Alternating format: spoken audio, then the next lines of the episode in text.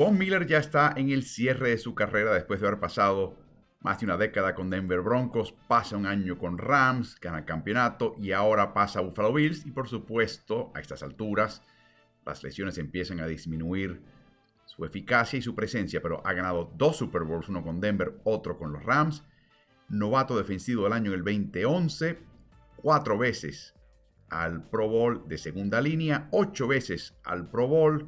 Bueno, ¿qué quieren que les diga? Este, los grandes defensivos de la liga. Y Buffalo espera este año que al dosificar un poco su tiempo en el campo, podría ser tan eficaz y quizás ayudarles a conseguir un Super Bowl. Será interesante. Pero la contribución de Von Miller ya trasciende su legado, que pienso terminará en Canton, Ohio. Y es parte de un grupo de jugadores que son apoyadores externos o a las defensivas externas, o inclusive linieros defensivos, que buscan siempre presionar al quarterback. Al quarterback se está pagando un montón de plata, pero detrás de ellos están los que tratan de presionarlos. ¿Cuál es el biotipo clásico para esta posición? Bueno, cada año es más difícil llegar a un consenso. La mayoría tienen que tener suficiente altura y estatura para poder impedir y bloquear los pasillos de pase. Tienen que ser lo suficientemente fuertes para poder desplazar y sacarse encima líneas ofensivos que lo superan en peso. Tienen que tener una paciencia tremenda porque van a tener menos éxito eh, que éxito en su labor, tienen que ser suficientemente veloces para poder tomar ventajas en el tiempo y en el espacio. Tienen que tener suficiente capacidad atlética para poder cambiar de dirección. Y además tienen que tener una exquisita coordinación en sus manos para poder de esa manera liberarse o sencillamente quitarse de encima las manos del rival que quieren imponerse sobre su cuerpo.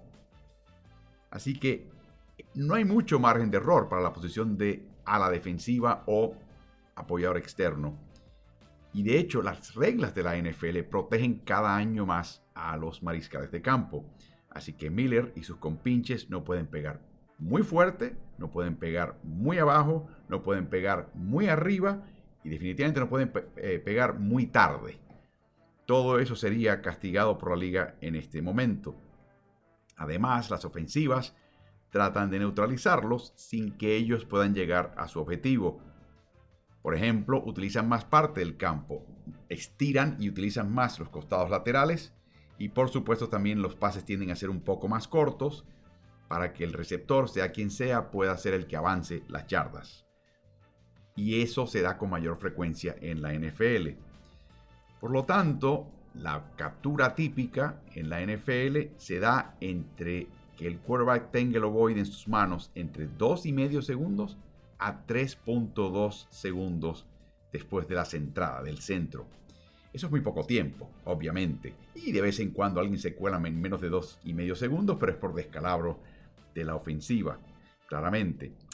Von Miller, por supuesto, entre los activos tiene, tiene más capturas, 123 y media, que ningún otro jugador que todavía esté jugando en la NFL. Y no en balde, los primeros 14 jugadores individuales mejores pagados en la liga son quarterbacks, pero 4 de los 10 siguientes son jugadores que persiguen y presionan al mariscal. Von Miller ha tomado ya la decisión desde hace casi una década de establecer un campamento cerca de uno de sus hogares entre temporadas en la ciudad de Las Vegas, en un suburbio de Las Vegas que se llama Pinecrest, un suburbio bastante acomodado, tiene estoy seguro que tiene una linda casita por ahí. Y durante un par de días en junio reúne a jugadores ya retirados, activos y jóvenes, inclusive algunos a nivel universitario, para la cima de Pone Presionadores Von Miller. De hecho, hasta ahora lleva su nombre. Se reúnen en una escuela preparatoria llamada Pinecrest Academy Sloan Canyon. Y por supuesto ahí se reúnen y tienen sesiones donde revisan videos, eh, tienen sesiones de intercambio de observaciones y técnicas, eh, repasan ciertas técnicas básicas, por supuesto van al campo de juego y las ejecutan, por supuesto que juegan golf, por supuesto que van a las mesas a apostar en Las Vegas y por supuesto que de vez en cuando eh, absorben alguno que, que otro refrigerio. Lo fundó hace unos siete años y la idea era no solamente él impartir y compartir todo lo que había aprendido, pero genuinamente él aprender más. ¿Por qué? Porque después de que ganó el Super Bowl 50 con Denver Broncos, Von Miller se pasó un año y con cada oportunidad que tenía siguiendo al artista canadiense Drake en su gira por el, Norteamérica para poder verlo a uno de sus artistas favoritos, no solamente en su concierto, pero verlo bajo condiciones profesionales, cómo se lleva, cómo se conlleva él en su gira eh, y, qué, es lo que a Drake lo hace eficaz. Y lo que entendió es que al ver a Drake se dio cuenta que estar en, la cima de una profesión, por lo menos la profesión en la cual se desempeña Drake, implica tomar prestado implica aprender de otros, implica colaborar con voces distintas, con productores distintos, con artistas más jóvenes, con artistas de su rango o quizás superiores a él, para poder hacer colaboraciones juntos y siempre en todo momento aprender eh, y tratar de extraer eh, inteligencia y conocimiento que pueda aportar el otro. En otras palabras, seguir creciendo, seguir evolucionando y de esa manera tratar de mantenerte en la cima. Cuando vio la apertura de Drake, no solamente a las ideas de otros, pero él compartiendo sus ideas con otros, fue que se inspiró Von Miller y decidió hacer este campamento. Quería hacer un campamento muy a la usanza de los campamentos tecnológicos del Valle del Silicio, en el área de San Francisco, en la bahía de San Francisco. Así que arrancó en el año 2017 e invitó figuras tales como Aaron Donald, Khalil Mack, Chandler Jones, Arik Armstead, Miles Garrett, Shaq Barrett, Jeffrey Simmons, que estuvo en el año 2021, Calais Campbell, DeForest Buckner, de Marcus Ware, que en el 2022 fue parte de la facultad, entre comillas, de ese evento del 2022, Bobby Wagner, Justin Houston, Dee Ford, Bradley Chubb. Eso solamente para nombrar algunos. Para poder armar esta, esta cima en Las Vegas, esto cuesta dinero. Y no solamente, y cada, cada eh, alumno se paga su viaje. Pero aún así eso implica alquilar el predio, el campo de juego, eh, buscar eh, un salón, pagar por los audiovisuales, generar una serie de gastos y por lo tanto Miller y un grupo de trabajo suyo al cual él le paga se ha ido a la búsqueda de patrocinadores, ha, tratado, ha invitado a entrenadores de posición, tanto de línea ofensiva como de línea defensiva, del costado defensivo, y más adelante ha empezado a recalcar y apoyar y a tratar de enmarcar a la juventud como los futuros pinos y líderes de este campamento, en particular Max Crosby del equipo de Las Vegas Raiders, Cam Jordan de los Santos de Nueva Orleans y Micah Parsons de los Vaqueros de Dallas esos tres suman 303 capturas. Ha tratado de invitar a JJ Watt y a TJ Watt, pero hasta ahora han sido de de los de alto perfil que no se han presentado. Para que tengan una idea, Miller está tan convencido del valor de esto y de, cómo esto a él le da una especie de compensación anímica que él tiende a pagar cualquier gasto adicional desde su propio bolsillo.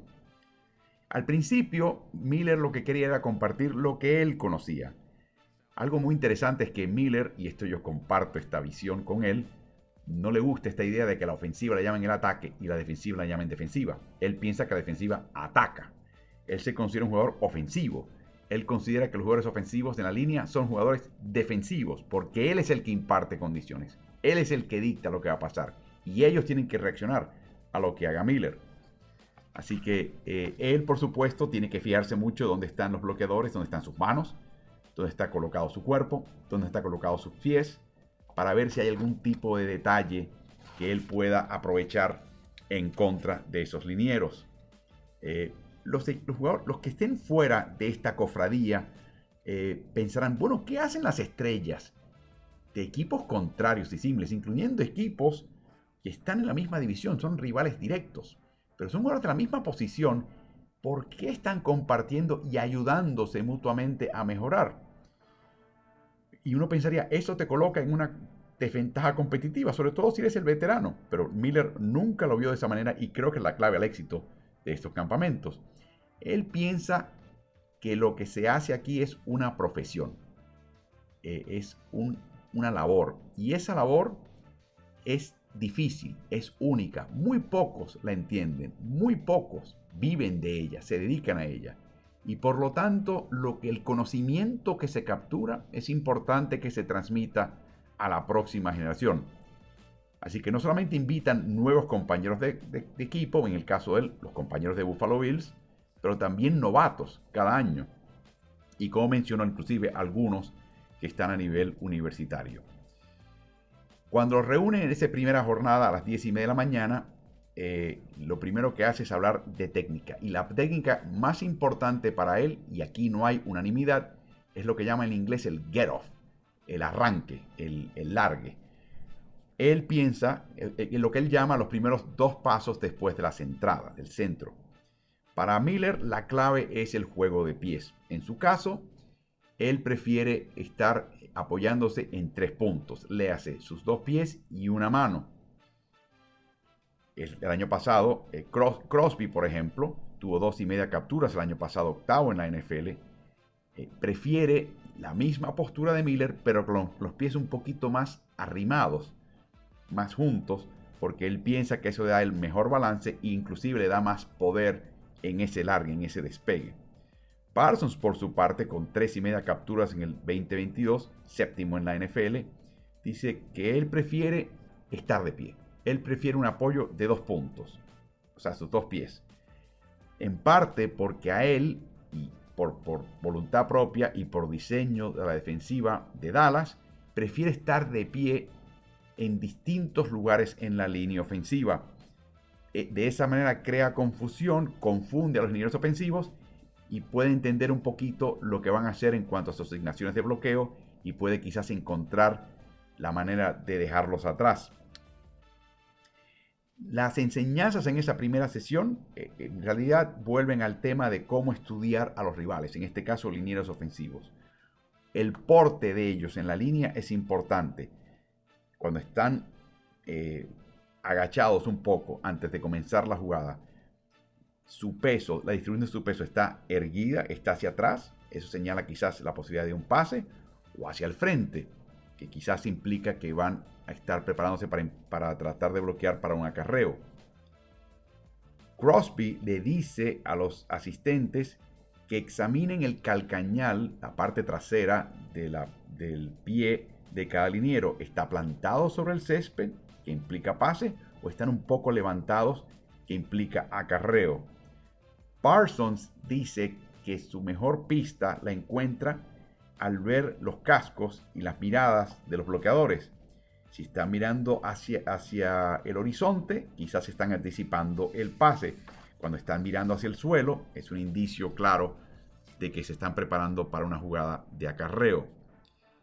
El Crosby luego habla en esta sesión del 2022 en junio de lo que llaman el leverage, o sea, la ventaja eh, de peso a peso de fuerza, donde tratas de colocar tu, generalmente tu centro de gravedad más bajo del liniero ofensivo, que típicamente es más alto que tú.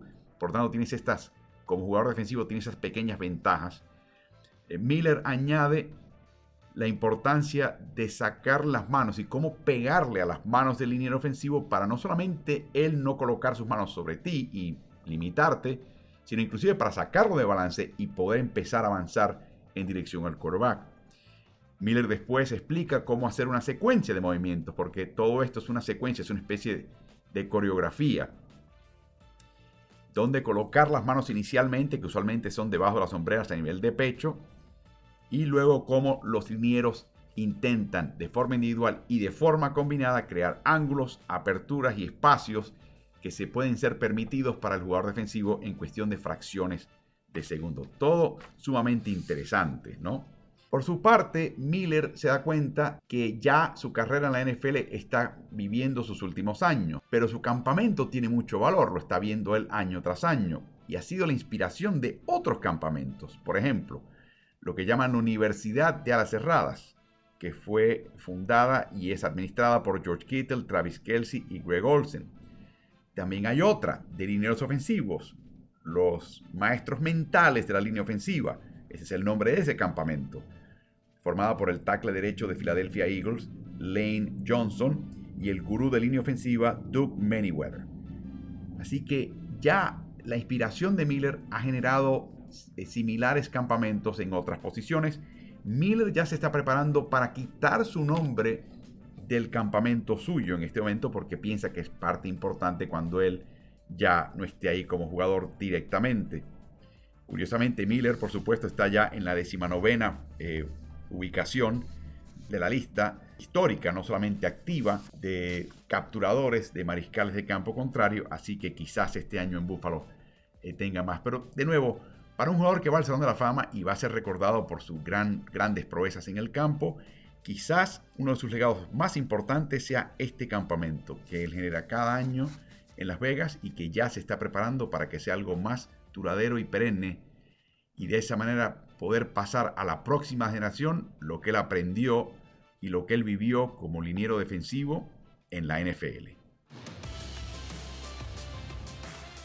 Si te gusta el contenido de nuestro podcast, te pido que te suscribas y nos des buenas calificaciones. Eso nos ayudará a su mejor difusión.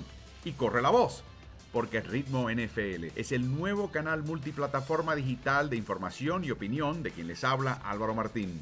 Lo puedes hallar en Twitter, Instagram, Facebook y YouTube. Búscanos siempre como Ritmo NFL. Hasta el próximo episodio.